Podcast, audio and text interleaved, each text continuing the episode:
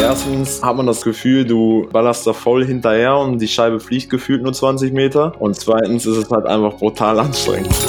Es ist trotzdem was anderes, das mal so schriftlich zu sehen, dass, dass da 50 Prozent davon ausgehen, dass man gewinnt. Wow. Also er ist dabei. Ich hätte auf Calvin getippt. Der haut einen raus. Tut mir leid, Antonia, dass da Calvin nicht ansatzweise eine Chance haben wird. Input, der Disc Golf Podcast. Herzlich willkommen zu Input, dem wahrscheinlich spektakulärsten deutschen Disc Golf Interview Podcast auf der ganzen Welt. Heute ist alles anders als sonst. Es gibt ein Spezial zum Input Disc Golf Report 2022. Das wird also kein klassisches Interview heute, sondern eher sowas wie ein großes, munteres Kaffeekränzchen. Da könnt ihr euch drauf freuen. Zum Plaudern habe ich mir zwei Leute eingeladen, die hier schon mal zu Gast waren. Nämlich niemand Geringeres als die wiederholt amtierenden deutschen Meister Antonia Faber und Timo Hartmann. Dazu gleich. In der letzten Folge war Joris Richter zu Gast und ich habe daher auch hohe Erwartungen geweckt, was seine Performance angeht. Und deshalb war ich heilfroh, dass er das kürzlich beim ersten German Tour Turnier der Saison in Neuss unter Beweis gestellt hat. Er hat das Turnier so souverän gewonnen nach 4x18 Bahnen mit einem sagenhaften Rating-Schnitt von 10,36, also bärenstark. Äh, ich freue mich da gleich doppelt, äh, wenn jemand bei mir zu Gast ist und dann so abliefert. Also cool, weiter so. Nun aber zum Input Disc Golf Report 2022 zu den Ergebnissen der großen Disc Golf Umfrage. Ich bin sehr froh, dass sowohl der CrossLab Disc Golf Shop als auch discgolfstore.de gesagt haben, bei so einer Riesenbeteiligung unterstützen wir die Aktion gerne und stiften richtig geile Preise, die wir unter allen TeilnehmerInnen verlosen also zumindest unter denen, die ihren Kontakt freiwillig dagelassen haben. Das waren immerhin von 380 so 260 Leute. Es gibt zum einen von CrossLab deren Rucksack EasyBag, ein amtliches Teil für 25 Scheiben, und zum anderen von discgolfstore.de ein Gutschein über satte 50 Euro. Vielen, vielen Dank. Die Glücklichen habe ich eben gezogen und gewonnen haben, äh, denkt euch jetzt einfach mal einen Tusch, Simone Gehrer und Dirk Meyer. Ich glaube, euch beiden bin ich noch nicht über den Weg gelaufen, aber ich schreibe euch herzlichen Glückwunsch jedenfalls und stellvertretend an euch der Dank für eure Teilnahme und natürlich auch Dank an den CrossLab Disc Golf Shop und den discgolfstore.de. So, und an alle, die ihr jetzt zuhört, ihr findet die Auswertungen der großen Umfrage als Blogartikel auf input-discgolf.de Input, natürlich mit 2T, wie sich das im Disc Golf gehört. Mit Antonia und Timo spreche ich gleich über eine bunte Auswahl an Auswertungen. Und da nicht alle davon in den bisherigen Artikeln veröffentlicht sind, findet ihr alle Statistiken, über die wir jetzt sprechen, in den Show Notes zu diesem Podcast, auch auf input-discgolf.de. Die vielen Zahlen in Grafiken zu sehen wird euch leichter fallen, als sie nur zu hören. Ich kann also nur empfehlen, euch die Statistiken parallel oder zumindest danach an einem Laptop oder Tablet anzuschauen. So ein Smartphone-Display könnte für so manche Grafik zu klein sein. Ich empfehle also Computer oder Tablet oder einfach sehr gute Augen. Viel Spaß! Input Spezial und damit ich die Zahlen nicht ganz so alleine runterrattern muss, habe ich mir prominente Verstärkung geholt. Die deutsche Meisterin Antonia Faber und den deutschen Meister Timo Hartmann. Moin, hallo. Hallo. Ja, schönen guten Tag. Guten Tag. Wie geht's euch? Soweit, so gut. Ähm, gesund zum Glück. Meine Familie ist äh, gesund. Ähm, die Saison geht wieder los. Ich hab Bock. Also an sich eigentlich alles in Ordnung. Du, Antonia? Ja, ich kann mich ja eigentlich nur anschließen. Wir sind alle halbwegs fit, sagen wir mal so. Aber ähm, wir freuen uns total auf die Saison und auf die nächsten Turniere und hoffen, dass es jetzt nächstes Wochenende in Wessex nicht die ganze Zeit schneit und regnet. ja, das äh, hoffe ich auch äh, für mich, auch wenn es nur bis Beckum geht. Ja, heute geht's um das, was ich den Input Disc Golf Report 2022 getauft habe. Aus so einer ganz spontanen Idee ist eine Riesensache geworden, denn 380 Leute haben sich an der Umfrage beteiligt die ganze Bandbreite von Disc Golf Deutschland plus noch ein paar gewichtige Stimmen aus Österreich und der Schweiz. Das gibt dann schon ein sehr aussagekräftiges Meinungsbild. Und ich bin gespannt, was ihr zu dem einen oder anderen Punkt sagt. Ich habe eine kleine Mischung an Auswertungen vorbereitet. Wir fangen beim Thema Training an und schlagen dann Bogen über Turniere und was den Leuten da wichtig ist, bis hin zu den Scheiben-Nerd-Fragen, ne? was sind unsere Lieblingsscheiben und vieles mehr. Zum Schluss natürlich noch die Lieblingsprofis und die Meistertipps. Dabei geht es dann nicht nur darum, wen die DiscgolferInnen dieses Jahr als Weltmeisterin und Weltmeister tippen, sondern auch als Deutsche Meisterin und Deutscher Meister. Was damit verrate ich ja noch nicht zu viel auch euch betrifft. Ne? Für unsere HörerInnen als Info. Ein paar der Auswertungen habe ich euch beiden schon im Vorfeld gegeben. Ein paar Auswertungen schicke ich euch aber erst jetzt, während wir miteinander sprechen weil ich da auch mal sehen will, was euch spontan dazu einfällt. Kommen wir also zu dem ersten, was ich gesagt habe. Ich hatte ja gefragt, wenn ich etwas an meinem Spiel verbessern könnte, dann wäre es am ehesten und habe verschiedene Auswahlmöglichkeiten gegeben, wie Putting, Vorhand, Mental Game und Überraschung, Überraschung, es ist das Putting. Mit 57 Prozent der Leute wollen ihr Putting verbessern, weil ja dann sich doch rumgesprochen hat, dass das das ist, womit man am meisten seinen Score verbessern kann. Was sagt ihr? Ihr seht die Statistik auch. Sagt ihr alles in erwarteten Rahmen oder hat euch irgendwas überrascht? Ich habe diese Umfrage ja auch gemacht. Äh, ich habe tatsächlich das Putting äh, auch äh, ausgewählt, sage ich jetzt mal. Ich glaube einfach, bei den anderen Sachen wie Vorhand, Rückhand und so weiter ähm, ist es also in meinem Spiel natürlich ein wichtiger Wurf, aber ich glaube letztendlich liegt beim Disc Golf eigentlich alles so an dem, ja man sagt ja auch an diesem finalen Putt, sage ich jetzt mal, ähm, wenn es halt, sage ich jetzt mal in Sun Death oder so weitergeht, kann der erste Wurf eigentlich noch so gut sein. Ähm, direkt an die Stange beziehungsweise an den Pin legt man ihn halt doch relativ selten. Und ähm, deswegen kann ich eigentlich schon gut nachvollziehen, dass das Putting natürlich so ein bisschen bei den meisten verbessert werden könnte. Ist bei mir tatsächlich genauso. Das Putting ist auf jeden Fall eins der wichtigsten Sachen und eins, was man auch am einfachsten trainieren kann. Und das habe ich, da haben wir ja, glaube ich, schon mal drüber gesprochen. Man braucht ja nicht mal einen Korb, man braucht eine Stange, ein ein Baum, irgendwas, was man sich als Ziel sucht und dann kann man das trainieren. Ich bin aber der festen Überzeugung, dass das Mental Game einen riesengroßen Einfluss hat darauf, ob man am Ende den Putt, den man so viel trainiert hat, auch im Turnier umsetzen kann. Ja, das Mental Game haben jetzt nur 32 Prozent der Leute genannt. Ich finde es auch insofern interessant, als dass ja jetzt die Profisaison losgegangen ist und es gibt ja vielleicht einige von euch, die auch das Frauendisc Golf verfolgen. Ähm, da gibt es ja Evelina Salonen, die man ja eigentlich so zu den Top 5 der Welt zählen würde, was sie aber zurzeit nicht ist, weil sie spätestens nach ihrem Desaster im Europameisterschaftsfinale letztes Jahr ein Putting hat. Also sie hat teilweise Runden mit einer äh, 10% äh, Circle One Quote im Putting. Und äh, ich habe ihre Auswertung über, ich glaube, die Texas State Championship gesehen, wo sie in vier der Kategorien wie Circle One in Regulation, Circle Two in Regulation, Fairway Hits und so weiter, war sie die Erstplatzierte. Und beim Putting war sie von 47 Starterinnen Platz 47. Mhm. Das, also ich habe äh, ein oder zwei Runden da auch von ihr gesehen und sie hat unglaublich toll gedrived, aber sie hat wirklich, also gerade wenn es um Birdies ging, stand sie teilweise drei, vier Meter vorm Korb und hat den fünf Meter dran vorbeigeworfen. Das war einfach wirklich nur traurig zuzugucken, weil sie kann es besser, aber da kommt dieser Mental Game. Sie hat da eine Blockade, sie hat da Angst, dass sie es vielleicht nicht schafft und in dem Moment ist dann auch schon vorbei.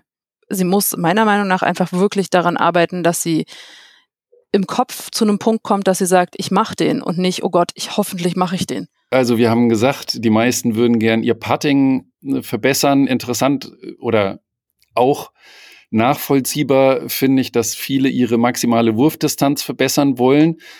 Hat mich ein bisschen äh, irritiert, dass sowas wie Wurfrichtung und Präzision nicht mehr genannt ist. Aber ich glaube, das kommt auch daher, dass die meisten Drive-Videos so ein bisschen drauf abzielen, wie werfe ich weiter. Also es geht ja selten in den ganzen Tutorial-Videos darum, wie wird meinen Drive möglichst präzise, sondern eher so, wie gewinne ich mehr Weite. Also wenn man jetzt nochmal auf dieses Putting und dieses maximale Wurfdistanz-Dingen da äh, anspricht. Also ich war ja letztes Wochenende, glaube ich, in Neuss und das ist ja so ein Kurs eigentlich, wo auch relativ lange Bahnen einfach äh, sind. Und ich glaube, also das kann ich tatsächlich nicht ganz so nachvollziehen, warum ähm, diese maximale Wurfdistanz so weit damit vorne ist, weil meiner Meinung nach gibt's in Deutschland, wenn wir uns jetzt einfach mal auf äh, Deutschland spezialisieren, natürlich durchschnittlich schon relativ lange Bahnen, aber meiner Meinung nach absolut nicht ähm, mit, sagen wir jetzt mal, Finnland oder Amerika zu vergleichen.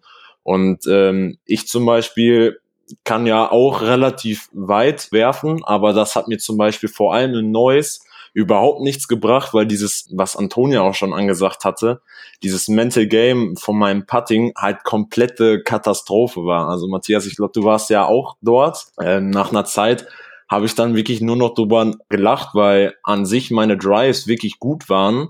Aber ich stand dann, wie Antonia schon gesagt hatte, das war dann wirklich normalerweise, sagen wir jetzt mal, letztes Jahr in der deutschen Meisterschaft stand ich vorm Korb und habe gesagt, ja komm, den mache ich. Und äh, in Neuss war das halt wirklich so, dass ich davor stand einfach gehofft habe, dass ich diesen Korb treffe. Und, Hast äh, ein bisschen Evelina gespielt, ja? Ja, ich, vielleicht habe ich sie mir auch ein bisschen zu viel angeguckt. Ich weiß es auch nicht genau. Aber das, um jetzt nochmal auf diese maximale Wurfdistanz zurückzukommen, glaube ich, liegt das gar oder meiner Meinung nach ist das gar nicht äh, so das Problem, weil wenn du, sage ich jetzt mal, zwei kontrollierte Würfe auf einer 160, 170 Meter Bahn machst, die meinetwegen nur beide 80 Meter sind, die aber dann halt einfach äh, kontrolliert und auf dem Punkt sind, wo du halt gut äh, weiterspielen kannst, kannst du halt eigentlich ohne Problem das Paar beziehungsweise das Birdie spielen. Deswegen kann ich das tatsächlich jetzt gar nicht so krass nachvollziehen, warum das so weit oben ist. Da hätte ich eher das Putting und das Mental Game bisschen weiter oben gesehen. Also ich würde hm. vermuten, dass es noch einen weiteren Grund gibt, warum präzise Würfe und Wurfrichtung vielleicht hier nicht so hoch jetzt bei rauskommen. Ich glaube, dass es zum Beispiel auch sehr abhängig ist, welchen Kurs die Leute viel spielen, um zu gucken, was sie dort antworten, weil Waldkurse mit engen Bahnen werden, da, wer da häufig spielt, der wird deutlich öfter die Präzision trainieren als die, als eine Weite jetzt zum Beispiel. Und äh, ich habe ja auch schon mal gesagt, wenn ich nach äh, Finnland gehe und dort Turniere spiele, diese engen Waldbahnen, die dort kommen, da gehe ich vorher hier auch in den Wald und versuche wirklich enge Schneisen zu werfen und übe diese Präzisionswürfe. Aber da es auf meinem normalen Kurs das fast nicht gibt, das sind alles irgendwelche offenen Bahnen oder die meisten sind sehr offen, da brauche ich das so im allgemeinen Spiel nicht und deshalb trainiert man das dann auch nicht so häufig. Du hast hier schon eine perfekte Überleitung gegeben zu einer anderen Frage, die sich die Leute stellen durften. Und zwar ging es darum, was die Leute am liebsten spielen, wenn sie auf dem Parcours sind, welche Art von Bahn, also ob weite offene Bahnen oder Waldbahnen oder bergab, bergauf, Mandos, Inselbahnen. Und siehe da, was ich besonders beeindruckend finde, es gibt gar keinen großen Unterschied zwischen der Vorliebe oder der Ablehnung von weiten offenen Bahnen auf der einen Seite und Waldbahnen und engen Fairways. Also das ist fast gleich in der Beliebtheit. Und das finde ich interessant. Ich habe irgendwie gedacht, die Leute mögen das eher einfach nur zu ballern und äh, dass keine Bäume im Weg sind. Aber das gibt ja, das geben ja die Antworten nicht her. Also bei beiden sagen gut 80 Prozent äh, finde ich super oder finde ich ganz gut. Und die Ablehnung ist auch in etwa gleich stark. Ein guter Kurs macht die Mischung, oder? Also wenn es immer das Gleiche ist, wenn ich 18 Bahnen, enge Fairways, Waldbahnen habe, macht mir das nicht so Spaß. Genauso wenig macht es mir Spaß, wenn ich 18 Bahnen immer 90 Meter heiser habe. Oder immer offen geradeaus 140 Meter, keine Ahnung. Das ist, also ich finde, das muss gemischt sein und das, dadurch, dass es gemischt sein soll, meiner Meinung nach ist genau das, was hier rauskommt, also dass es, dass alles relativ wichtig ist oder alles relativ Spaß macht, für mich total okay. Ja. Jo, es gibt allerdings ein Pärchen, das ist wirklich ein Gegensatz. Also wenn es nach den Discgolferinnen ginge, dann sollte ein Kurs am liebsten die ganze Zeit bergab gehen, aber eher nicht bergauf. Mhm. Ähm, da gibt es schon einen Unterschied der Vorlieben. Ne? jeder mag bergab ballern, aber extrem bergauf sagen nicht mal 50 Prozent, dass es ihnen gefällt. Dagegen extrem bergab sagen auch wieder 80 Prozent ja. Her damit, finde ich gut. Ja, weil man das Gefühl hat, man wirft nicht weit. Ne? Das ist natürlich alles ein bisschen, also es macht ja auch Spaß, der Scheibe zuzusehen, wie sie fliegt und bergab hat man eben einfach Weiten, die man sonst nicht werfen kann. Und dadurch ist es natürlich optisch einfach auch schön, so einer Scheibe beim Flug zuzusehen. Und bergauf ist der Flug relativ schnell zu Ende, zumindest wenn ich da werfe, je nachdem, wie steil es bergauf geht auch noch. Und ähm, kann ich schon verstehen, dass das nicht so mega viel Spaß macht. Und man muss ja auch noch hinterherlaufen. ja, das wollte ich gerade sagen. Diese, dieses Anstrengende, das ist, glaube ich, auch ein großes Problem. Also ich jetzt ähm, als ja doch teilweise relativ faul, ähm, finde tatsächlich auch extrem bergauf gar nicht so cool, weil ähm, wenn wir uns jetzt mal an 2016 Bruchhausen, an die deutsche Meisterschaft erinnern, war ich nach der ba zweiten Bahn eigentlich schon fix und fertig und hätte eigentlich so schon wieder nach Hause fahren können. Ähm, und dann halt einfach diese Konzentration noch zu haben, ähm, wenn zum Beispiel der Korb auf einem Hang oder so weiter ist, wie es zum Beispiel im Beckum der Fall auch sein wird, und dann halt diesen Hang hochgehen und dann auch direkt als erstes putten, ist das also bin ich tatsächlich relativ schnell aus der Puste und dann ist natürlich es relativ schwierig, den Putt dann auch zu machen. Also ich finde tatsächlich extrem bergab auch ein bisschen entspannter einfach, auch körperlich. Das gab's ja in Olsberg-Bruchhausen auch. Bei der DM war ich auch und ich weiß nicht, was du mit Bahn 2 meinst konkret, aber es gab ja eine Bahn, die exakt in der Lifttrasse raufging und zwar direkte Linie raufging. Ja. Ich glaube, das waren 80 Meter, aber es warf sich eher wie 160 Meter. Genau. Das war wirklich Gen absurd bergauf. Genau diese Bahn meine ich, ja. Genau die. ja, die war nicht so. Aber dann war natürlich die vorletzte, fand ich tatsächlich wieder sehr, sehr cool, wo du dann, ich glaube, die hatte, weiß ich nicht, was hatte die, 160, 170 Meter circa, wo du dann schon ein bisschen aufpassen musstest, äh, durchzuziehen, weil du dann wirklich unten ähm, bei den Zuschauern schon teilweise lagst. Das war natürlich wieder dann genau das Gegenteil. Das fand ich natürlich schon wieder cool. Aber dieses Bergaufwerfen, erstens komm, hat man das, das Gefühl, du äh, ballerst da voll hinterher und die Scheibe fliegt gefühlt nur 20 Meter. Und zweitens ist es halt einfach brutal anstrengend. ja. Das, das, was auf jeden Fall äh, die Leute polarisiert, ist das Werfen über und entlang Wasserflächen. Also man muss sagen, grundsätzlich, alle Leute, die an, den Umf an der Umfrage teilgenommen haben, sind im Prinzip, äh, die, die nehmen, wie es kommt, das sieht man.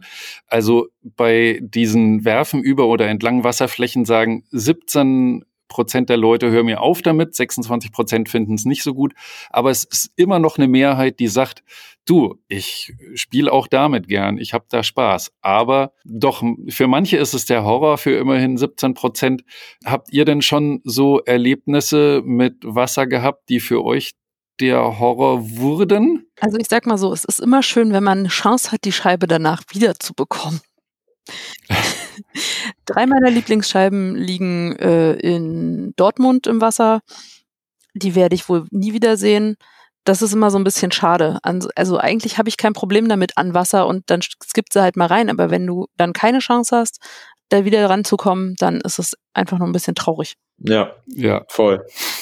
Sehe ich genauso. Also ich habe ähm, ja, wer mich kennt, ich spiele relativ viel in Kelnhusen tatsächlich. Und da habe ich meine damals sehr geliebte Blizzard Destroyer, die irgendwie, ich glaube, 147 Gramm hatte, habe ich straight in die Ostsee geschmissen. Und da habe ich wirklich mm, ja sehr, sehr lange hinterher geweint. Da war ich auch noch ein bisschen kleiner zu meiner Verteidigung ähm, und ein bisschen jünger. Das heißt, du konntest nur 110 Meter werfen statt 150? Ja, so, nee, noch nicht mal. Also ich konnte damals echt gar nicht so weit werfen. Da, da haben aber auch 70, 80 Meter eigentlich gereicht, weil ich einfach da mega Spaß an dem Sport hatte. Und ähm, mit der habe ich tatsächlich auch mein allererstes Ass ähm, geworfen, auch an Bahn 7, wer in Kelnusen schon mal war. Das ist die einzige Strandbahn dort, äh, 45 mhm. Meter. Ähm, und da habe ich dann meine Blizzard Destroyer mal in den Korb da reingeschmissen. Und dann, ähm, ja, bin ich mit einem Kollegen auf die wunderbare Idee gekommen, die Bahn 7 einfach mal anders zu spielen und ähm, das bei Windstärken von 7, 8, die teilweise da vorne oder da oben sind, war das natürlich nicht so eine gute Idee. Und ähm, ja, dann war die auch relativ weit weg. Und bei den Wellen und bei dem Wind, äh, ja, und dann geht man dann doch nicht rein. Nee, es war auch relativ kalt. Ja, und dann war die Runde für mich auch relativ schnell beendet. ja, aber ich glaube einfach, um das nochmal grob zu sagen, ähm, ich finde es einfach, teilweise wirst du ja für einen Wurf bestraft, der ja eigentlich gut war. Also wenn zum Beispiel wie in Dortmund der Korb direkt am Korb, äh, am Wasser steht und du, ähm, sage ich jetzt mal, drei perfekte Würfe machst und der Putt dann halt dir irgendwie aus der Hand rutscht oder sonst was und der dann im Wasser liegt und der dann halt so schnell untergeht, dass du sie nicht wieder bekommst, ist das halt einfach auch, ja, mental einfach, sage ich jetzt mal, relativ schwierig, weil die Scheiben, also ich baue zu meinen Scheiben schon so eine gewisse Bindung auf, weil irgendwas ist damit passiert, da hat man mal da einen krassen Wurf gemacht oder der hat die unterschrieben oder was auch immer. Und wer die dann halt weg ist, ja, ist dann halt einfach so schade irgendwie. Deswegen kann ich das schon ein Stück weit nachvollziehen, dass das ja, so ist. Gerade wenn es so der Lieblingsdriver ist, dann hat man da auch manchmal noch eine halbe oder eine ganze Runde dran zu knabbern. Wer mich kennt, ich war dann auch, auch in Dortmund bei 5 Grad Außentemperatur und Regen, war ich dann eine halbe Stunde im Wasser und habe versucht, meine Scheiben wiederzufinden. Hab, glaube ich, 15 Scheiben rausgeholt, meine waren nicht dabei. Aber so ist es dann. Haben sich andere gefreut, dass sie ihre Scheibchen wiedergekriegt haben. Ja, ja, ja. Also jeder kann es nachvollziehen, warum das schon das ein oder andere Mal der Horror war im Leben. Ja, ich will jetzt zu einem nochmal völlig anderen Komplex kommen, denn es geht mir um Turniere. Ich hatte gefragt, was den Leuten an Turnieren wichtig ist, wichtiger ist und weniger wichtig. Ich habe das so formuliert, was ist euch an Turnieren was wert? So von der Denke her äh, ging es mir darum zu fragen, okay, für was gebt ihr gerne Geld aus bei einem Turnier und für was nicht so gerne?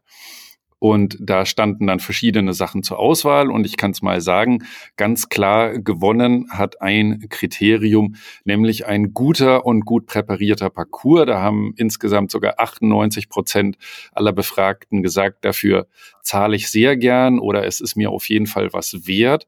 Kann, glaube ich, jeder nachvollziehen, muss man nicht drüber reden. Also ich glaube, das höre ich immer wieder, wenn ich die Leute frage, war es ein cooles Turnier oder nicht, geht es eigentlich immer zuerst darum, wie geil war der Parcours oder war der Parcours langweilig oder so. Seht ihr das auch so? Ja, war der Parcours ja nicht nur sozusagen spielerisch geil, sondern auch präpariert gut oder nicht.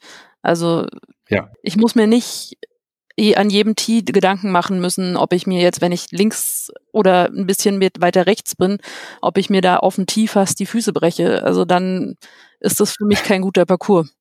Ähm, auch wenn der Rest toll ist, aber dann, das, das macht einfach, das wirft einfach ein schlechtes Bild, meiner Meinung nach. Was auf jeden Fall ganz am Ende der Rangliste liegt, äh, sind Sachen wie Preisgeld und Pokale und Preise.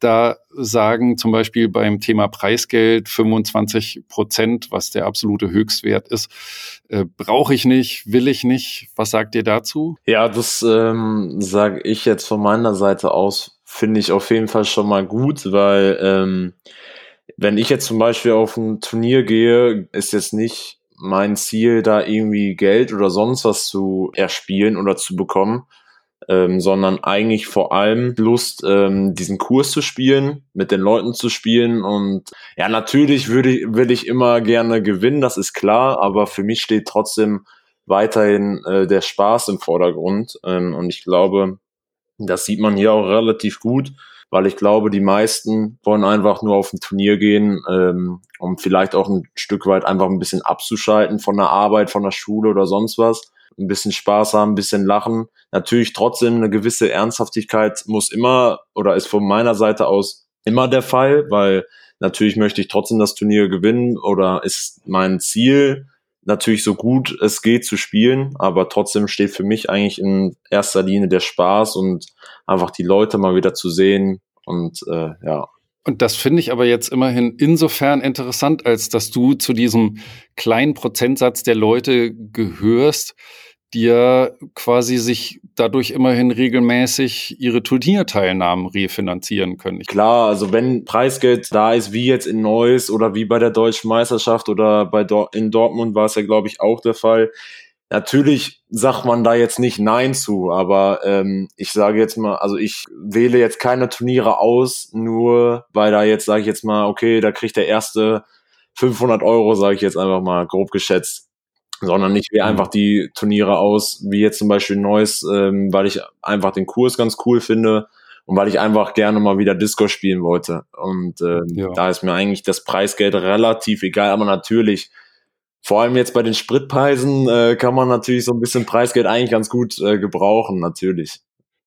Ja, ich meine, für mich als normalsterblicher Spieler, deswegen hat mich das Ergebnis auch nicht gewundert, ist es ja mehr oder minder eine Umlage. Ne? Also ich weiß oder ich sage mal 90 Prozent der SpielerInnen fahren dann zum Turnier und wissen, dass sie im Prinzip keine Chance auf das äh, Preisgeld haben. Und wenn das Preisgeld eben nicht aus Sponsorengeldern ist, dann weißt du, im Prinzip zahlst du eine Umlage. Das heißt, ähm, du kannst dich auf keinen Fall refinanzieren, sondern am Ende zahlst du sogar noch ein höheres Startgeld, damit dann eine Minderheit sozusagen dieses Preisgeld bekommt. Also zum, deswegen erschien mir es zumindest logisch, ähm, weil ehrlich gesagt ist das auch meine Meinung dazu. Ich glaube, wenn es so eine richtige Major-Tour für Deutschland gäbe, wo die vielleicht nur so drei, vier Turniere umfasst, wie es früher gab. Da finde ich, macht das Sinn, aber ich glaube, bei der normalen German Tour mit ihrem Amateurstatus derzeit finde ich es auch ein bisschen seltsam, wenn das dann aus Startgeldern finanziert ist. Aber äh, gut, darf man auch andere Meinungen zu haben. Immerhin haben 15, 16 Prozent der Leute gesagt, sie, ihnen ist es was wert, dass es ein Preisgeld gibt und das muss man dann auch respektieren. Ja, voll. Also ich finde, dass es hier in Deutschland einfach aktuell insgesamt zu wenig Preisgelder an sich gibt, also weil wir dadurch einfach auch keine internationalen Spieler hierher locken, weil viele sich schon überlegen, ob sie kommen, äh, also ob sie sich die Reise vielleicht sogar rückfinanzieren können. Und ähm, ich bin aber auch der Meinung, dass man viel mehr machen sollte über Sponsoren oder über Drittmittelförderung oder sonst was. Also wir haben bei der DM damals relativ viel Preisgeld ausgezahlt. Ich glaube, es waren über 7000 Euro. Und wir haben das fast komplett über ähm, Fördermittel gemacht.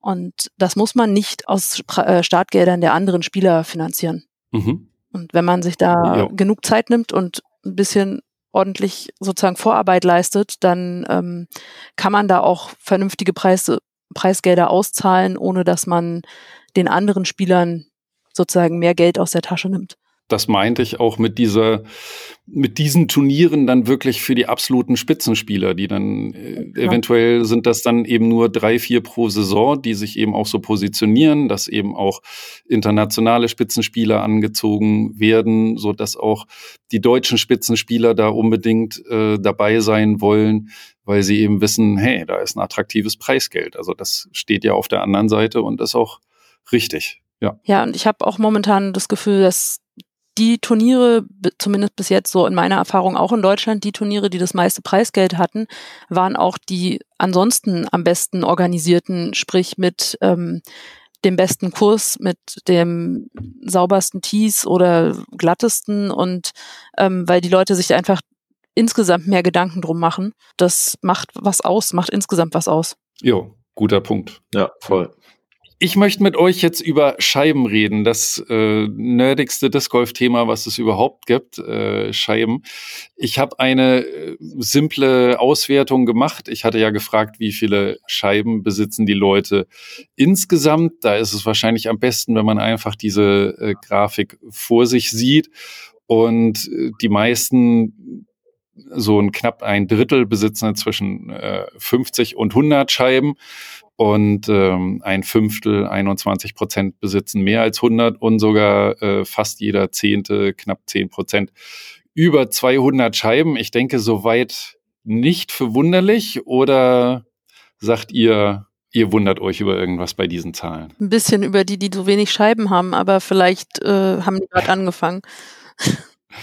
Ja, das ist richtig. Wir haben ja gesehen, das hatte ich ja auch äh, nachgefragt, dass ja wirklich ein guter Teil erst 2020, 2021 überhaupt in den Sport eingestiegen sind. Angeblich ja 50 Prozent der Leute, die heute Disc Golf spielen, haben erst die letzten beiden Jahre, die Pandemiejahre, mit dem Disc Golfen begonnen. Das äh, haben ja Innova und ganz viele große Hersteller und Händler in Erhebungen rausgefunden. Und äh, diese Leute finden sich aber auch äh, zum Glück zu einem Drittel in der Umfrage wieder. Also ein Drittel aller Umfrageteilnehmer hat angegeben, sie haben erst 2020 oder später angefangen. Ähm, ja, die finden sich da natürlich wieder. Und deswegen kommen wahrscheinlich auch die 10 Prozent zustande, die unter 20 Scheiben besitzen. Also ich meine, man fängt an, man probiert mit der einen oder anderen Scheibe.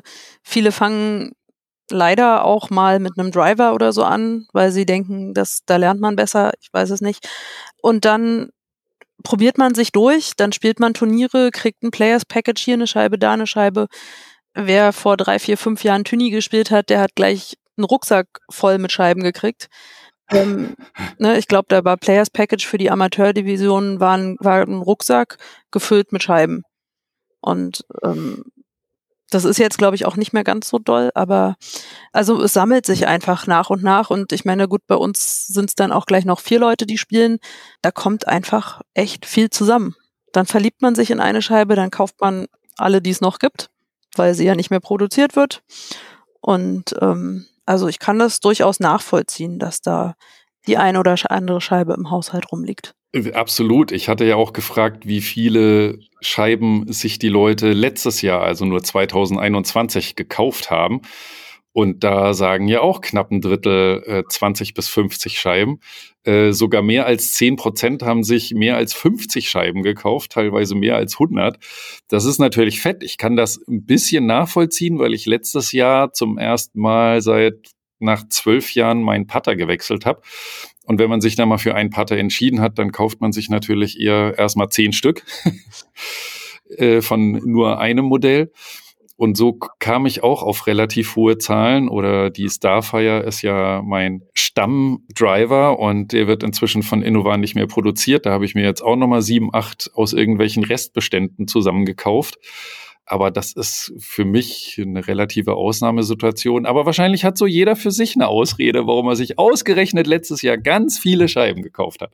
Ja, also ich habe gerade gehört, dass also manche von denen, die jetzt angefangen haben, eben auch von Leuten, also wir haben im Verein auch immer mal wieder welche, die wirklich nur eine Firma spielen und dann aber die Firma wechseln und dann sozusagen einen kompletten Satz von, einer, von einem Hersteller abgeben. Und da weiß ich, haben auch zwei, dreimal komplette Sätze Scheiben die Hände gewechselt an Leute, die angefangen haben. Und dann wird halt so ein Satz für 500 Euro mal eben von der einen zur anderen Person gewechselt. So gehen auch Scheiben durch die Gegend. Das müssen nicht immer neue ja. sein. Ja, das ist, ein, das ist ein interessanter Punkt, zu dem kommen wir auch gleich, so von wegen Markentreue und wonach sich die Leute ihre Scheiben auswählen. Ich wollte aber was anderes ansprechen, was du eben, Antonia, in so einem Nebensatz gesagt hast, mit den Anfängern, die äh, Highspeed-Driver irgendwie kaufen ein Punkt, der ja immer wieder in meinen Gesprächen mit Top-Disc-Golfern und Top-Disc-Golferinnen kam, ist ja, Leute, wenn ihr neu in dem Sport seid, hört auf mit den Drivern, versucht erstmal mit Pattern zu werfen, technisch sauber zu werfen oder vielleicht dann auch mal mit einer Midrange anfangen. Und deshalb habe ich die Frage gestellt, welchen Speed hat eigentlich die Scheibe mit dem höchsten Speed, die ihr regelmäßig benutzt. Und man möchte ja jetzt meinen, irgendjemand würde sich an den Grundsatz halten und vielleicht erstmal nur Midranges und Putter werfen. Und die Antwortoption, äh, die Scheibe, die ich regelmäßig benutze, hat einen Speed von sechs oder weniger, haben von 381 Leuten genau wie viele gezogen? Null. Äh, null, genau. Also. Ja, also eigentlich erstaunlich, weil also es scheint keiner sich als sozusagen, ich spiele erst kurz und ähm, versuche zu lernen, mit einer Midrange outen zu wollen. Und ja. Ja, ist lustig. Immerhin äh, 5% haben gesagt, dass sieben oder acht ihr höchster Speed ist, den sie verwenden. Das ist, glaube ich, hier so T-Bird, Schnelligkeit, Saint Schnelligkeit, die Fairway Driver. Aber es ist natürlich immer noch eine kleine Minderheit nur. Ja, Timo, was sagst du denn dazu? Ich glaube, viele Leute gucken sich das von den Profis einfach ab. Also zum Beispiel, wenn man dann sieht, ja, Paul Macbeth hat irgendeine neue Discraft-Scheibe zum Beispiel rausgebracht ähm, und man der volle Paul Macbeth-Fan ist, kauft man sich die halt einfach und guckt dann einfach mal, ob man die auch spielen kann. Aber ähm, an sich, so wie ihr das schon sagtet, hm, sage ich jetzt mal, für die Anfänger kann ich einfach nur als Tipp geben, fangt äh, langsam an, also irgendwie Midrange Kompass oder MD oder MD3 meinetwegen auch, um erstmal so ein bisschen das Gefühl zu haben. Dann kann man. Alle Speed 5, ne? Ja, ja, genau, Speed 5. Dann kann man gerne mal auch auf so eine T-Bird oder Thunderbird oder ich weiß ja nicht, da gibt's ja etliche Sachen. Da muss man sich einfach mal ein bisschen an den Werten auch orientieren. Heißt Speed, Turn, Glide, Fade. Ähm, das sind ja diese vier bekannten Zahlen auf den Scheiben. Und dann nach einer Zeit, also sage ich, äh, kann man dann auch schon mal so in den neuner Zehner Bereich gehen. Aber ich würde, sage ich jetzt mal, als Anfänger die Finger von Scheiben mit elf oder zwölf lassen, wenn sie Max Weight, also das maximale Gewicht haben. Wenn du dir eine Scheibe nimmst, die einen extremen Fade oder einen extremen Turn hat, dann hat die ja so einen Eigensinn, sage ich mal, und macht immer, also es gibt dann Leute, die haben eine viel zu stabile Scheibe für das, was sie eigentlich werfen können. Und dann fangen sie an, riesengroße Enheiser zu werfen oder irgendwas, damit die Scheibe überhaupt ins Fliegen kommt. Und dann nehmen sie irgendwann eine Scheibe, die eigentlich für sie viel besser ist und können die gar nicht mehr werfen, weil sie die immer irgendwie im Any loslassen. Und das überhaupt nicht, also und keinen keinen ordentlichen Flug mehr hinbekommen. Dadurch bauen die sich eben diese Fehler ein.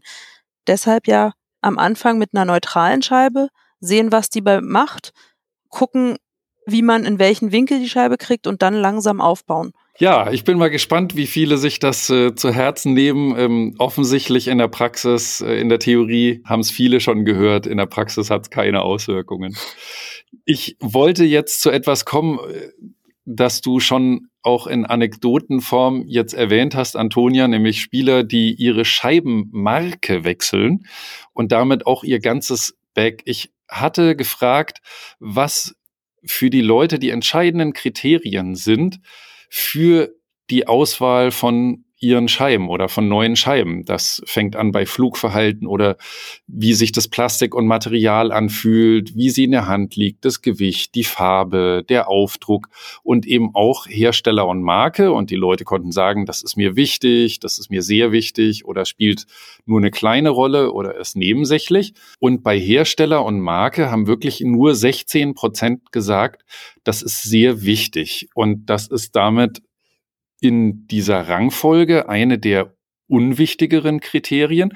Und ich habe mich tatsächlich sehr gewundert, aber ich habe auch das Gefühl, das ist so ein bisschen das Ding, dass diese Scheibendiskussion eben genau von den Scheiben-Nerds hauptsächlich geführt wird. Also die Leute, die man kennt, die am liebsten über Scheiben reden, sind halt oftmals die Fanboys. Also in meinem Verein, in meinem Bekanntenkreis schon seit jeher irgendwie die Discmania-Fanboys, die dann irgendwelche besonderen Sondereditionen wollen oder besondere Runs und äh, besondere Scheiben und die dann eben auch nur Discmania werfen.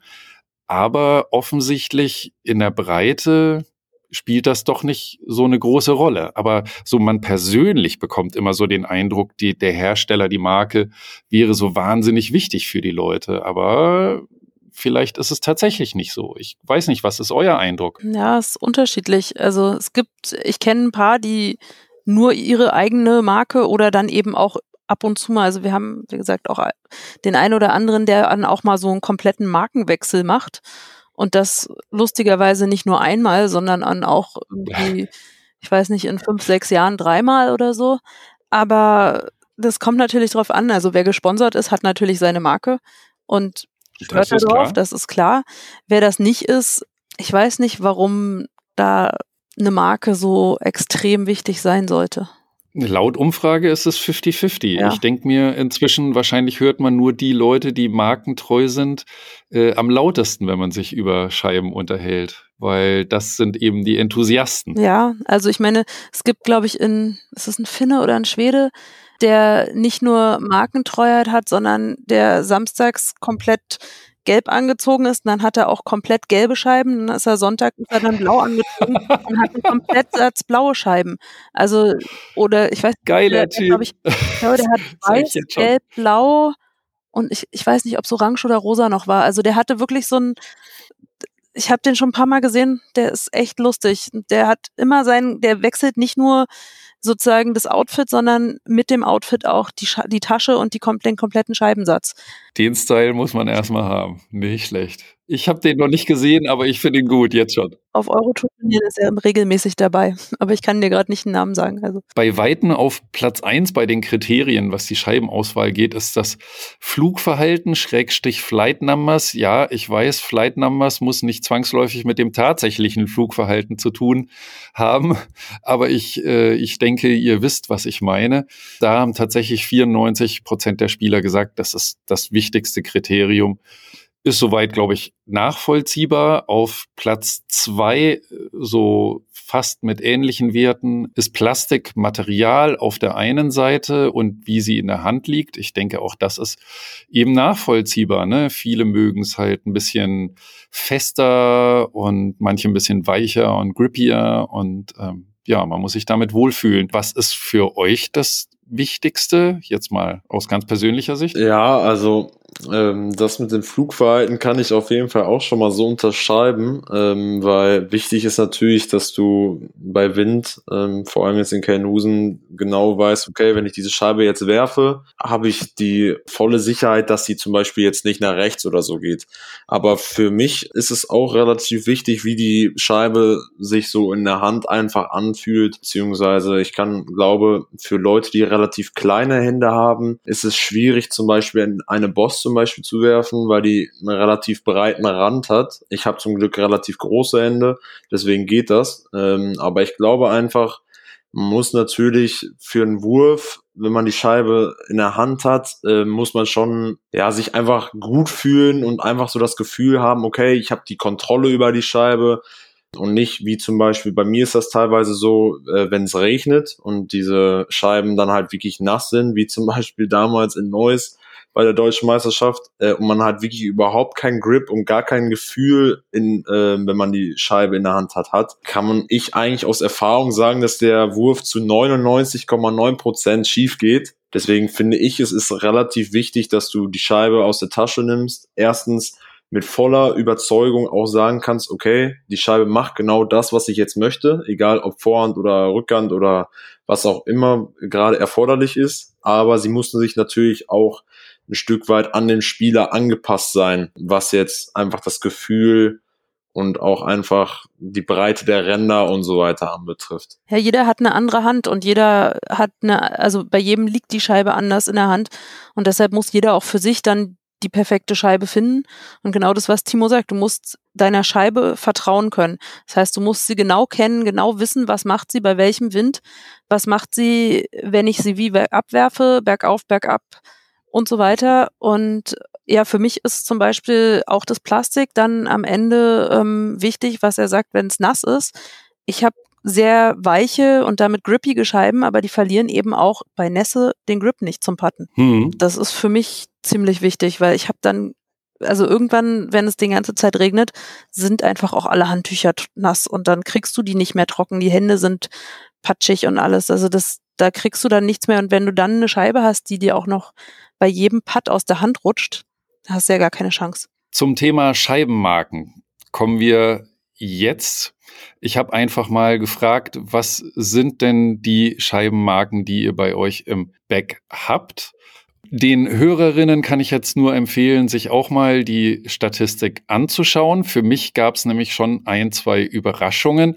Nicht unbedingt überraschend ist, dass die älteste und alteingesessenste Marke nach wie vor auch im deutschsprachigen Raum die meistverbreitetste ist, nämlich Innova. 67,5 Prozent aller Befragten sagen sie, dass sie auch davon Scheiben werfen, aber fast gleich auf mit nur zwei Prozent Unterschied sind Latitude 64. Und das fand ich schon mal eine erste interessante Erkenntnis.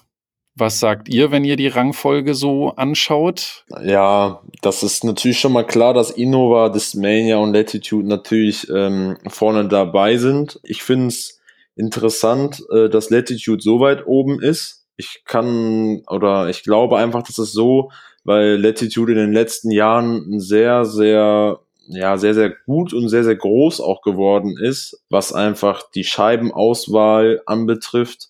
Und ich glaube, das kann man schon gut sagen, dass die auf jeden Fall Innova und Distmania, die sich ja jetzt getrennt haben, ähm, die waren ja vorher eigentlich die Firma im Disc Golf. Ich glaube, die haben auf jeden Fall, also Trilogy an sich ähm, hat den beiden auf jeden Fall schon mal sehr gut Konkurrenz gemacht. Aber ich finde es auf jeden Fall ja, interessant, dass Latitude auf jeden Fall so weit äh, mit oben ist und einfach da auch ein bisschen mitkämpft, sage ich jetzt mal. Gut, ist halt auch die europäische Marke, ne? Genau, ja. Die sind ja rein äh, spezialisiert auf Europa, äh, also auf Europa. Latitude ist ja nur Europa, Dynamic Disc und Westside sind ja mehr am, äh, in Amerika so verbreitet. Und das ist natürlich bei Dismania und Innova nicht so. Die sind natürlich, die haben halt nicht den Luxus, sage ich jetzt mal, die Trilogy hat. Die sind halt im größten Teil in Amerika und äh, so zum kleineren Teil so ein bisschen dann halt auch in Europa. Aber das ist natürlich cool an Latitude beziehungsweise an Trilogy, dass sie halt einfach, ja, so gesagt drei Firmen haben, die sich halt komplett auf der ganzen Welt, ja, aufhalten und ähm, ja, ich glaube, das spielt einfach eine große Rolle da. Ich habe auch noch eine zweite Grafik gemacht wo ich die Zahlen des größten Marktes der Welt, nämlich den der USA, gegenübergestellt hat. Ich habe ja nie einen Hehl draus gemacht, dass äh, die Umfrage von Infinite Disc, dem größten Scheibenhändler der Welt äh, in den USA, ähm, die ja auch so eine Umfrage machen, vor allem für den US-Markt, äh, ein Vorbild für meine Umfrage war oder eine Inspiration. Und deren Zahlen von 2021 habe ich mal gegenübergestellt in einer weiteren Grafik. Das ist dann der rote Balken.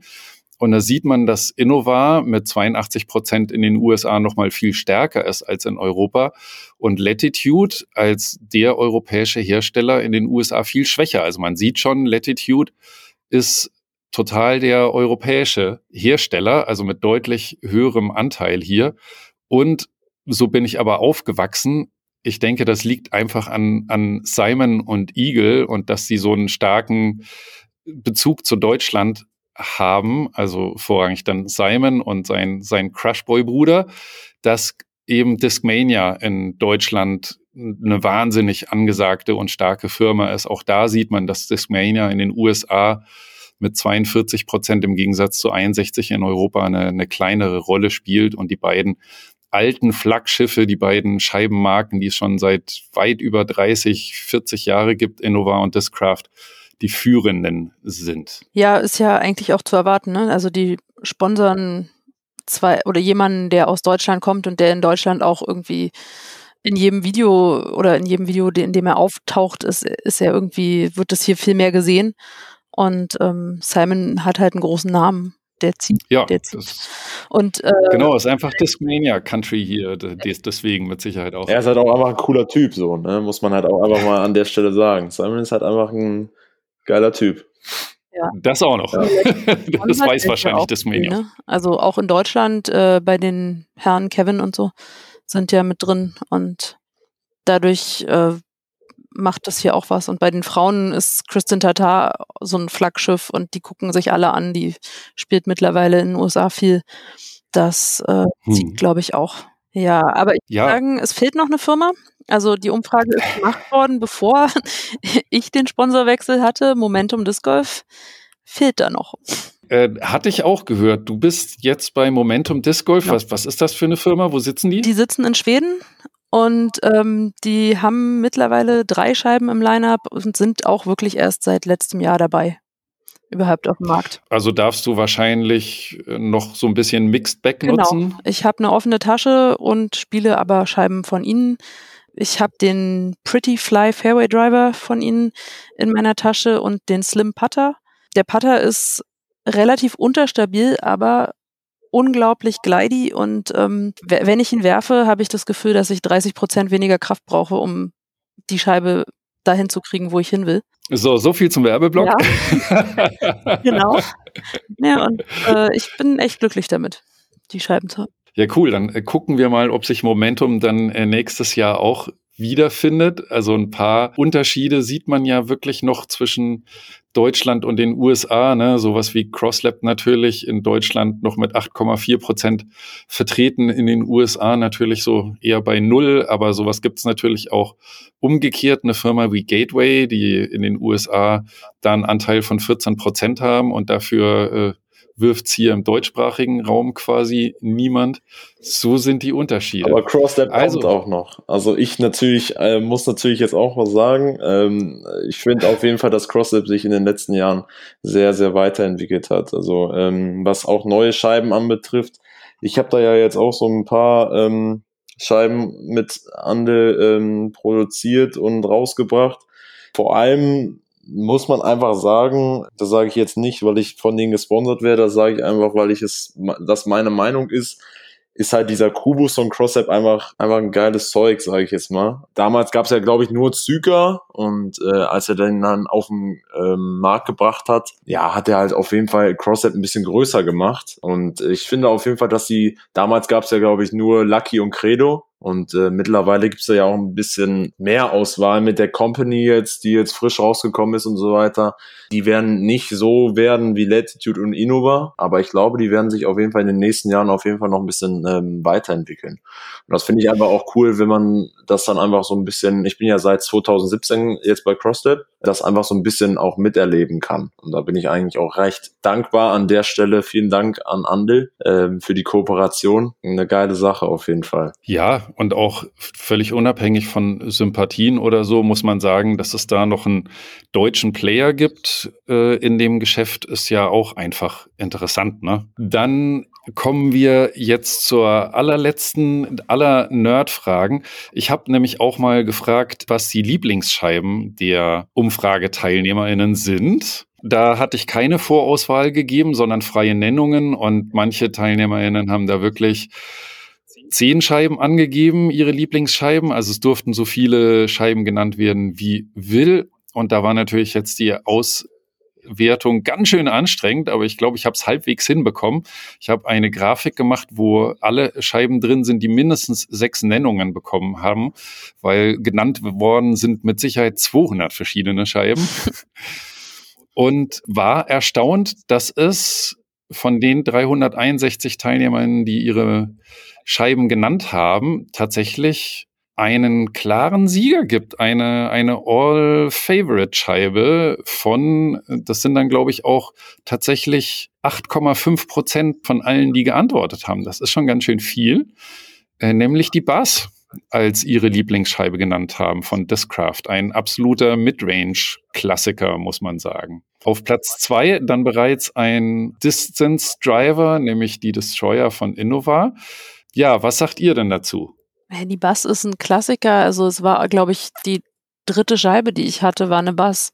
Also ähm, ist jetzt nicht mehr in meiner Tasche, aber habe ich auch echt lange gespielt und ähm, haben vielleicht einige ähm, bei den Scheiben, die sie regelmäßig werfen, vielleicht nicht dran gedacht, dass sie die hätten nehmen können. Ja, auf Platz zwei, äh, die Destroyer ist vielleicht auch nicht wunderlich, ist, glaube ich, von vielen. Ich glaube, Timo, gehörst du da nicht auch dazu? Ähm, ähm, zu den, zu den Destroyer-Werfern? Ja, also ich spiele ja auch Destroyer, also ich spiele diese Halo Destroyers. Ähm, die hm. halt, muss ich halt wirklich auch sagen, das ist, die sind halt auch wirklich geil. Aber ich bin ähm, ein bisschen enttäuscht, dass meine geliebte Boss dann irgendwo so aus. Ähm, Meine also, Halo ist auch nicht drauf. Ja, das ist nicht so schlimm, aber ja, die, ja, Boss, ja. die Boss ist halt, nein, natürlich, also nochmal, um auf die Bass zurückzukommen, Bass, mega geile, kontrollierbare Scheibe, ähm, kann ich jedem empfehlen.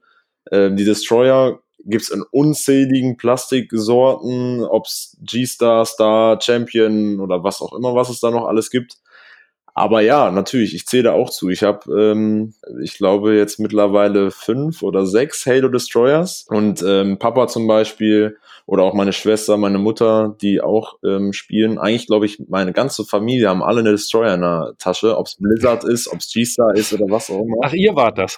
Also wir, wir sind die, äh, die die Destroyers da reingeballert haben. Nein, also die ist halt einfach eine coole Scheibe, muss man einfach sagen. Ja, auf Platz drei ist die Envy. Das ist, glaube ich, die Scheibe, die äh, letztes Jahr ihren Siegeszug um die Welt angetreten hat, nachdem äh, James Conrad den berühmten Wurf mit ihr gemacht hat. Das war doch die Envy, das ne? War die Envy, ja. Deshalb auch nicht Genau. verwunderlich, dass die seitdem bei vielen liegt oder in der Tiefe ist. Die wollen alle so einen Zauberwurf haben. Klappt zwar trotzdem nicht, aber ähm, man kann es ja versuchen. Ne? Ja, und auf den weiteren Plätzen kommen dann tatsächlich ganz viele Latitude-Scheiben mit der Compass, mit der Saint, mit der Explorer, mit der Pure. Ja, da könnte Also, auch, also Pure Harp Explorer könnte auch so ein bisschen was von mir dabei gewesen sein. Unten die River auf jeden Fall. Gibt's sonst welche Scheiben, die ihr da arg drin vermisst? Jetzt nicht nur, wie Timo sagte, weil die Boss einer seiner Lieblingsscheiben ist, sondern weil ihr auch zutiefst geglaubt hättet, dass da mehr Leute Ja sagen.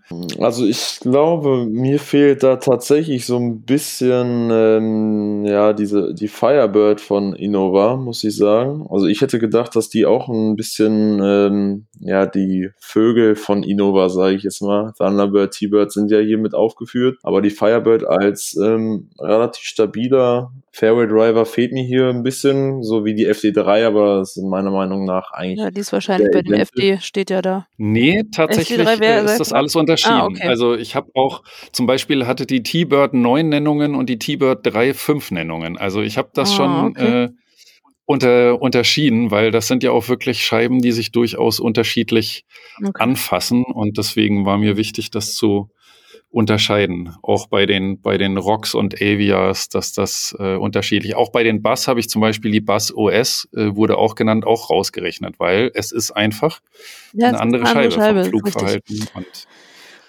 genau. Ja, aber im, Nein, nein, das im Größten und Ganzen kann ich jetzt nochmal so sagen, die Scheiben, die hier aufgeführt sind, hätte ich auch, obwohl ich ba äh, Boss-Liebling bin, ähm, hätte ich eigentlich die schon hier äh, so erwartet. Also das ist alles schon ganz in Ordnung.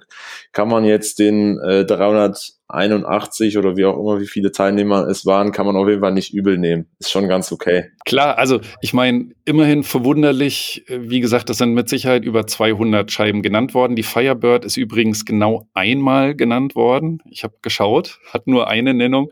okay. Aber ich glaube, es liegt auch einfach daran, dass das natürlich eine Scheibe ist für die absoluten äh, Mörderarme. Also die, die sie regelmäßig werfen, die spielen entweder ausschließlich in Kellenhusen bei Sturm Ja. oder haben einen Mörderarm. Aber ich glaube, von ja, Otto Normalspieler wie ich ist das maximal als Utility-Disk irgendwie in der Tasche für ganz außergewöhnliche Situationen. Ja. Ja, kommen wir zum nächsten Feld, äh, zu den letzten Sachen. Ich habe ja so ein bisschen auch Fragen zu Spielerinnen und Spielern gestellt. Und wie sich gezeigt hat, interessiert sich tatsächlich der weitaus größte Teil, ich glaube es waren 89 Prozent, ich muss mal schauen, auch für Profi des Golf. Und ich habe ja auch nach den Lieblingsprofis gefragt. Auch da waren Mehrfachnennungen möglich, also man konnte jeden Profi nennen, der einem in den Sinn kommt. Was glaubt ihr denn? We- Wessen, was sind die deutschen Favoriten? Jetzt ohne, dass ihr es gesehen habt. Ich habe es euch noch nicht gezeigt. Simon, würde ich jetzt mal da hoch. Das ist jetzt ein mutiger Tipp. Einfach das so, aber weil es Spaß macht, ihm zuzugucken. Mhm, Aber man sieht mhm, ihn leider okay, in letzter okay. Zeit nicht mehr so häufig. Das ist äh, natürlich wahr, das ist wahr, ja. Wer, wer glaubt ihr, schwimmt dann noch so oben mit? Paul, Ricky, Calvin. Ja, Calvin ist äh, einfach, weil er äh, so ein guter Spieler ist oder wieso? Weil ich würde ihn ja gar nicht mal so weit oben einschätzen, weil er natürlich schon irgendwie im Schatten von Ricky und Paul steht. Weiß ich nicht. Also auf den letzten Turnieren, also ich glaube, wenn der, wenn es bei dem zusammenpasst, dann kann der die auch alle in die Tasche stecken. Das ist richtig, aber es geht ja jetzt äh, Ja. auch um, um die beliebtesten ja, also ich, Profis. ich weiß nicht, ich finde den lustig, ich mag den. Ja. Aber Ja. ja, Gut, da sind wir schon mindestens zwei. es werden noch mehr, kann ich sagen. Kevin Jones. Kevin Jones, okay. Timo, was sagst du? Ja, ich glaube tatsächlich auch, dass so ein äh, James Conrad ähm, sicherlich auch da oben mit äh, spielen wird. Aber ich glaube, also sagen wir jetzt mal, wenn man es rein spielerisch sehen würde, glaube ich auch, ich weiß nicht, ob wir Eagle jetzt schon erwähnt haben, nee. aber haben wir nicht. Ricky.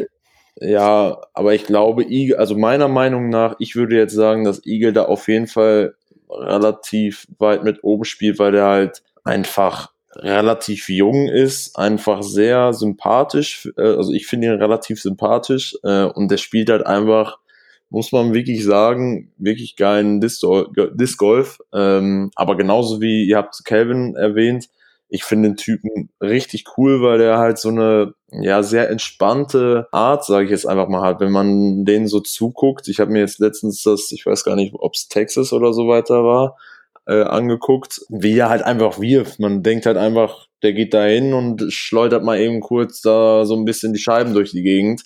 Aber allgemein auch sein Putt und so weiter. Das ist halt schon krass. Der Aber ist ich, auch verdammt nett, muss ich mal dazu sagen. Der Ja, das ist eine kann halbe Runde sein, bei ja. meinem Spiel mit, mitgelaufen. Das war echt lustig. ja, Das glaube ich. Hat er das auch so kommentiert, wie er es immer kommentiert? Ja, also er ist nicht mit mir mitgelaufen, aber mit jemandem, die mit mir auf der Karte war. Und das war einfach echt lustig. Der hat sich auch mit mir unterhalten. Das war echt einfach nur cool. Ich habe es euch jetzt geschickt. Ihr könnt äh, das mal euch laden und dann können wir das Ganze auch Hey, auflösen. Simon, sag ich doch. Äh, ja, gut, das war jetzt wirklich offensichtlich und zwar nicht nur mit wenigen Nennungen, sondern von allen Leuten, die ihre Lieblingsprofis genannt haben, stand er tatsächlich auf 85 Prozent aller Leute äh, mit auf der Liste. Also ähm, das ist wirklich ein ganz, ganz, ganz beeindruckender Wert. Ich kenne auch die weltweite Umfrage oder die des größten Marktes in den USA. Da teilt er sich jetzt, glaube ich, dieses Jahr mit Paul Macbeth so äh, den ersten Platz, aber da durften auch nur zwei Profis genannt werden, also der beliebteste und zweitbeliebteste. Also da liegt Simon, glaube ich, so bei 26 Prozent, also genauso wie, wie Paul Macbeth. Aber es liegt natürlich daran, dass äh, die Leute eben deutlich weniger nennen durften. Deswegen kann man die Zahlen nicht so vergleichen. Aber 85 Prozent ist natürlich ein Brett. Und auf Platz zwei, wir haben es vorhin schon angesprochen, hier Deutschland ist Crush Boys Land, ist äh, Discmania Land, ist Eagle McMahon mit immer noch 55 Prozent äh, Sympathien, die ihm zufliegen. Ja, und dann ein bisschen vergessen, ist, die Damen zu äh, nennen. Ne? ja, ja, ja, die kommen auch. Bei den Damen liegt äh, Christine Tatar vorne. Womöglich ist jetzt meine Spekulation zum einen kein Wunder, weil es die Top-Europäerin gerade ist Mhm. und zum anderen natürlich auch als einzige Europäerin oder fast die einzige Europäerin, die letztes Jahr auf Pro Tour war, sehr, sehr präsent. Man muss wirklich sagen, diese Umfrage fand ja noch statt vor Start der diesjährigen Pro Tour. Das heißt, ja, ganz viele Spieler, die das Profi-Disc Golf vor allem über YouTube und die US-Tour verfolgen, den haben natürlich Namen wie Evelina Salonen oder Hannah Blomros oder so vielleicht noch nicht total viel gesagt. Und ähm, ja, insofern glaube ich konsequent, dass Christina vorne ist. Äh, Antonia, was sagst du? Auf jeden Fall. Und sie ist auch echt sympathisch. Sie ist super lieb. Ähm, ich habe ja schon häufig mit ihr auch gespielt. Und gerade auch die Damen, die in Europa ab und zu mal spielen, also es bin ja nicht nur ich, das sind ja auch noch ein paar andere in Deutschland, die kennen sie natürlich auch. Und dann ist man irgendwie, glaube ich, auch automatisch für jemanden, den man kennt und der mit dem man häufiger schon gespielt hat. Ich persönlich würde Paige und Katrina umdrehen, weil ich äh, aus persönlichen Erfahrungen Katrina einfach netter finde. Aber ja. Ja, Katrina ist ja auch mit einer Mörderleistung in die neue Saison gestartet. Vielleicht sähe auch da die Umfrage schon anders aus, weil Katrina gerade dieses Jahr echt gut spielt. Aber auch Paige ist ja jetzt wieder da. Paige Pierce, äh, zweitbeliebteste Profi-Discgolferin mit einem Viertel der Umfrageteilnehmern, die auch sie super finden. Das sind natürlich die dominanten Spieler. Die sind äh, natürlich auch bei den Männern weiter oben. Aber für mich interessant ist, dass zum Beispiel Paul Macbeth, wenn auch nur knapp, erst Platz 5 belegt, weil tatsächlich Ricky und Calvin ein paar Leute mehr gesagt haben, ja, das sind meine Lieblingsspieler. Fand ich interessant. Ich habe Calvin bisher immer so als Underdog ähm, empfunden, aber offensichtlich geht's ganz vielen Leuten so wie mir und uns, dass der Typ halt einfach witzig ist und ähm, ja, das mögen die Leute. Ja. ja. Der hat irgendwie weiß ich nicht, der ist irgendwie cool. Ach cool, ja, dann gut, dass ich es gesagt habe, dass die Umfragen natürlich vor Start der Profisaison äh, stattfanden, weil jetzt komme ich nämlich zu den Tipps. Wollen wir mit dem, mit dem Weltmeister-Tipp oder de, dem, der Weltmeisterin-Tipp anfangen? Was kommt als erstes? Dann fangen wir mal mit den Herren an. Ich hatte nämlich gefragt, wer wird Weltmeister 2022? Und auch da muss man sagen, natürlich fand die Umfrage komplett im Februar statt, also vor Beginn der neuen Disc Golf Saison. Und ähm, habt ihr jetzt beide schon geschaut oder wollt ihr noch mal tippen? Ich habe geschaut, aber ich hätte anders getippt. Also okay, äh, auf wen hättest du getippt? Naja, also er ist dabei. Ich hätte auf Calvin getippt. Ich glaube, bei dem Platz dieses Jahr der Knoten und der haut einen raus. Auch bei einer Weltmeisterschaft, wenn alle, alle, alle im Start sind. Ja. Stark. Ja, ich kann das mal übersetzen für alle, die die Grafik vielleicht gerade nicht vor sich haben, auch wenn ich äh, euch nur dazu auffordern kann. Der meistgenannte Tipp als Weltmeister ist Ricky Wysocki. Ich glaube nicht verwunderlich. Vielleicht würde jetzt nach dem Start der Pro-Saison doch wieder mehr Leute auch auf Paul Macbeth tippen, der mit 23 Prozent nur der drittmeist genannte Tipp ist, weil da gibt's ja auch noch Eagle McMahon mit 30 Prozent, der allerdings jetzt wahrscheinlich eher schwerer als leichter verletzt ist. Und äh, natürlich die Frage ist, was das mit seiner Saison macht. Also mit Vorsicht zu genießen, das war noch vor Saisonstart. Ricky vor Eagle vor Paul. Und Calvin ist auch im Mix dabei. Immerhin drei Prozent der Befragten haben gesagt, der wird Weltmeister. Timo, was sagst du? Ähm, also ich glaube tatsächlich, dass Paul das dieses Jahr definitiv machen wird. Also Ricky ist schon gut, aber ich glaube einfach, dass Paul so dieses ja, ein bisschen dieses gewisse Etwas hat, was Ricky einfach ein bisschen fehlt. Ähm, und ich weiß nicht, also ich an sich, die letzten Turniere hat er ja eigentlich ganz gut gespielt, aber ich weiß halt nicht, der ist ja jetzt wieder auf äh, Dynamic Disk gegangen von Innova zurück. Ich weiß nicht, ob er jetzt sofort wieder direkt mit den ganzen Scheiben so perfekt klarkommt und ich glaube einfach, dass er dieses Jahr noch nicht besser als Paul sein wird. Ähm, das mit Eagle glaube ich leider tatsächlich auch. Also ich hätte eigentlich gedacht, dass Eagle das gewinnt, weil er einfach ja, ich weiß es auch nicht. Ich hätte einfach damit gerechnet, dass er dieses Jahr einfach dran ist. Dadurch, dass aber jetzt lange, also ich gehe davon aus, dass er lange jetzt ausfallen wird. Leider glaube ich einfach, dass Paul einfach der erfahrenste und einfach am besten spielende Profi da einfach sein wird. Und ich glaube auch, äh, tut mir leid, Antonia, dass da Calvin nicht ansatzweise eine Chance haben wird gegen ihn. Ja, also ich würde mal noch zwei Namen reinwerfen. Was ist denn mit Chris Dickerson und was ist denn mit Kevin Jones? Also Chris ist einfach eine Maschine und äh, der spielt immer konstant und immer gut und wenn der einen guten Tag hat, dann ist der da auch vorne mit dabei. Und ähm, ich glaube, das kommt auch einfach ein bisschen drauf an, wem der Kurs am besten liegt. Die sind auch genannt worden, sind aber nur bei den anderen dabei, die mhm. Insgesamt nur äh, addiert von drei Prozent ja, ja. der Leute genannt wurden. Ja, kommen wir zu den Damen jetzt mal, ohne dass ihr euch das vorher anschaut. Nicht, was glaubt ihr, wer wird Weltmeisterin, sondern was glaubt ihr, was glauben die Leute äh, da draußen wird Weltmeisterin? Mm, Paige oder Kristen? Ja, hätte ich genauso gesagt. Ich glaube eher, dass äh, die Frau Tatar das machen wird. Ich glaube, dass es nicht die Saison von Paige ist, auch wenn sie jetzt wieder dabei ist.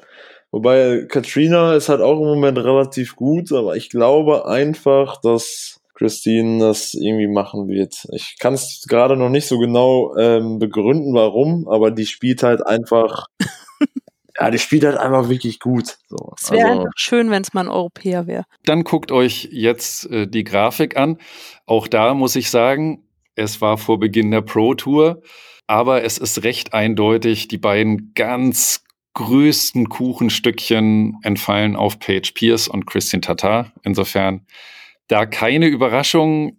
Ich persönlich glaube, dass vielleicht der Anteil der Leute, die auf Katrina Allen tippen, inzwischen größer sein könnte nach ihrem Saisonstart. Ja. Immerhin noch 2,6 Prozent haben auf Evelina getippt. Nach ihrem Putt-Desaster dieses Jahr und wie es sich bei ihr anlässt, könnte ich mir denken, dass der Anteil wiederum kleiner geworden ist. Aber wir ja, werden sehen. Das kann sich bis dahin ja noch lösen. Ne?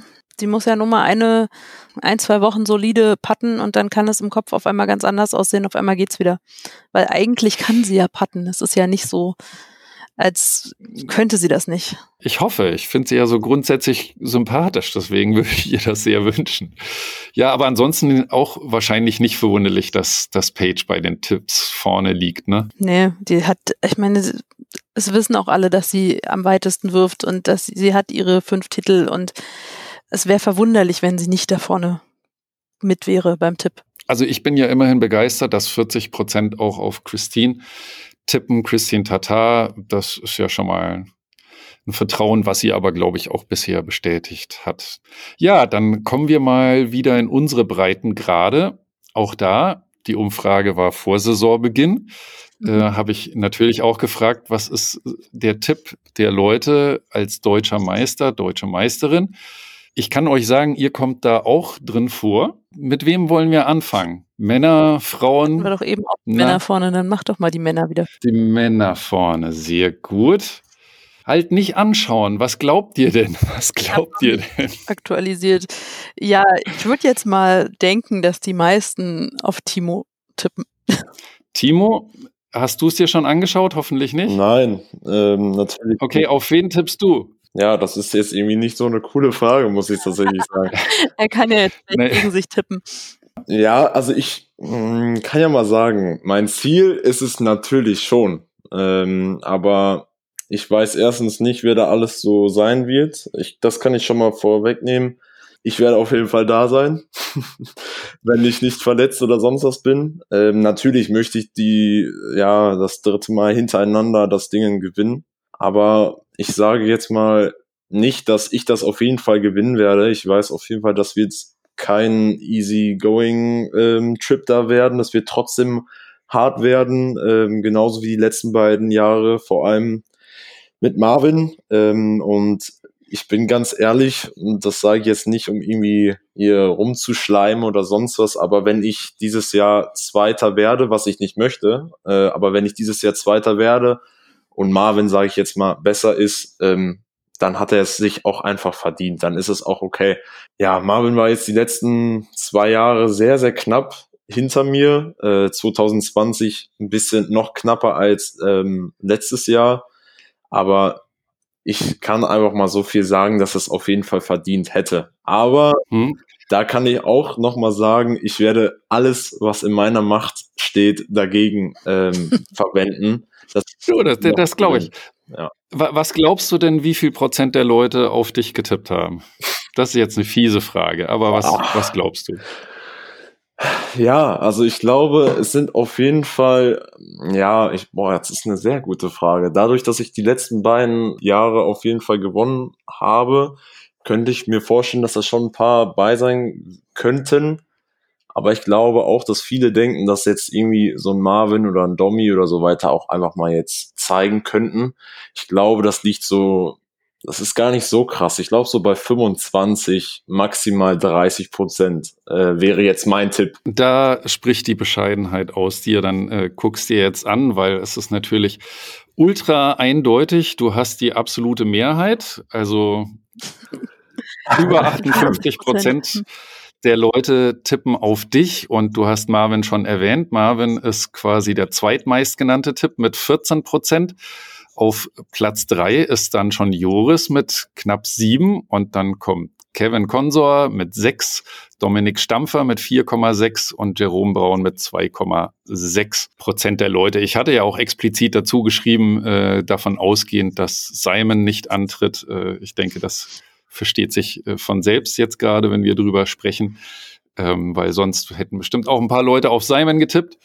Ja, ich würde sagen, du hast die Favoritenrolle. Das sollte dir klar sein, aber das wusstest du, glaube ich, auch so, ne? Ja, so, also so ein bisschen natürlich. Ähm, aber ja, erstmal kann man ja schon so ein bisschen sagen, vielen Dank für das ähm, ja, Vertrauen. Ich ähm, hoffe, den äh, ja, knapp 60 Prozent, dass ich äh, euch das zeigen kann. Äh, ist natürlich jetzt ein Stück weit Druck, natürlich, aber nein. Das hast du doch bis dahin wieder vergessen. Ja, das geht, glaube ich tatsächlich auch, ja. Aber trotzdem habe ich da nicht mit gerechnet. Also so viel hätte ich jetzt wirklich nicht gedacht. Ja, ja. mal sehen. Ja, mal sehen. Und ich meine, du hast ja auch die deine Konkurrenten schon durchaus genannt, äh, teilweise auch in, in der Reihenfolge, äh, wie sie jetzt ist. Also ja, dann kommen wir jetzt, Antonia, in deine Division zu den Damen. Was denkst du, was die Leute getippt haben? Was denkst du, wer deine Hauptkonkurrentinnen sind? Tja, also ich glaube schon mal, dass es nicht ganz so eindeutig ist wie bei Timo. Das, ich mhm. hoffe aber schon, dass auch doch der ein oder andere auf mich tippt. Ähm, Hauptkonkurrentin auf jeden Fall Wiebke und Anna, also an Kathrin. Mhm. Und dann bin ich gespannt, was dieses Jahr da sonst noch so kommt, weil man hat ja schon den ein oder anderen spielen sehen. Es werden immer mehr Damen und ähm, nach dem Ratings in, war das Neues mit Matje, was sie gespielt hat? 940er Runden, die ersten eine, beiden. Eine Runde. Ich glaube, die ersten beiden genau. waren so gut, ne? Ja, ja, stimmt, die waren extrem gut. Ähm, also Mal gucken, was sie bis Ende des Jahres oder bis in den Anfang Herbst, wie weit sie sich da noch hochtrainiert. Am Ende ist es jemand ganz anderes. Ja, ich kann sagen, auch nach meinem Gespräch mit Martje hier im Podcast, äh, sie ist dann jetzt auch schon mehrfach genannt worden, ja. aber äh, nicht die Quote, um es in die Statistik zu schaffen. So, ich aktualisiere jetzt mal, damit ihr Timo das auch sehen könnt. Und ich, ich, äh, genau, ach gut, dann, dann soll Timo noch was sagen, genau. Was glaubst du? Natürlich ähm, glaube ich, ich möchte jetzt hier wieder keinem äh, zu nahe treten oder sonst was. Ich glaube, das wird auf jeden Fall wieder so ein Battle zwischen äh, Wiebke und Antonia werden. Anna natürlich auch, die darf man nicht vergessen. Aber ohne jetzt da irgendjemanden, aber ich glaube einfach, die drei sind halt einfach momentan äh, die Top-Leute oder Frauen, ähm, die wir halt hier in Deutschland so umlaufen haben. Deswegen glaube ich, vor allem wird es sich wahrscheinlich zwischen diesen dreien irgendwie entscheiden. Ich glaube, das wird zwischen Wiebke und Antonia entschieden. Und ihr habt beide einfach absolut, absolut recht. Also Antonia hat sogar ein sehr feines Gespür. Es ist nicht ganz so viel wie Timo, aber es ist immer noch die absolute Mehrheit. Also, äh, und das ist ja einfach ein Statement. Knapp 51 Prozent tippen auf dich. Auf Platz zwei ist dann Wiebke mit 30,6. Auf Platz drei ist Anna mit knapp 10 Prozent. Und bei euch ist es wirklich ein Dreikampf. Es gab zwar noch eine Menge an anderen Nennungen, aber das waren äh, wirklich dann irgendwie mal zwei Leute haben auf die getippt, drei auf die. Also es ist wirklich zwischen euch dreien mit, muss man sagen, ganz klar der Favoritenrolle bei dir, Antonia, und äh, Wiebke als härteste und heißeste Hauptkonkurrentin. Da sind nicht ganz so viele Leute im Mix in den Nennungen wie bei den. Ja, ich vermute, das wird sich die nächsten Jahre ändern. Ja, natürlich. Ich meine, das ist, ist ja auch immer super für den Sport, ne? Also, ja, aber ich kann ja dann auch zu den Master ab nächstem Jahr. genau. Ja. Also äh, Gratulation äh, euch beiden, äh, wobei, wozu soll man gratulieren? Ich Zum fand, Druck. das war ähm, einfach ziemlich klar, wie es aussieht. Wir sprechen hier mit einer, die fünfmal deutsche Meisterin am Stück war, ja? Richtig. Ich das ja. liege ich richtig. Und äh, Timo, der jetzt auch schon zweimal hintereinander deutscher Meister war. Also sogar mehr, wenn man die Junioren mit einrechnet. Ja. Also, das ist, äh, glaube ich, eine klare Sache. Aber ich glaube, ihr kommt damit auch ganz gut zurecht. Ich glaube, das solltet ihr allmählich gewöhnt sein, dass die Leute davon ausgehen, wenn ihr bei einem Turnier auftaucht, dass ihr das auch gewinnt. Und ich glaube, ihr beide seid auch die, die am enttäuschten von euch selber sind, wenn das mal nicht passiert. Insofern. Das kommt immer aufs Turnier drauf an. Ne? Aber es ist schon mal, es ist schon ja. mal irgendwie was anderes. Ich meine jetzt ins Deutschen Gefühl. Ja, es ist trotzdem was anderes, das mal so schriftlich zu sehen, dass also, dass da 50 Prozent davon ausgehen, dass man gewinnt. Wow. Es ist ein Tipp. Ja, es ist ein, Tipp. Ist ein Tipp. Genau, die Leute mussten sich bei der Frage für eine Person entscheiden. Hier war Mehrfachnennung nicht möglich. Ja, absolute Mehrheit. Ja, Mensch, das ist ja ein langes und trotzdem kurzweiliges Gespräch geworden. Ich äh, danke euch, dass ihr so ein paar Zahlen euch mit mir angeschaut habt.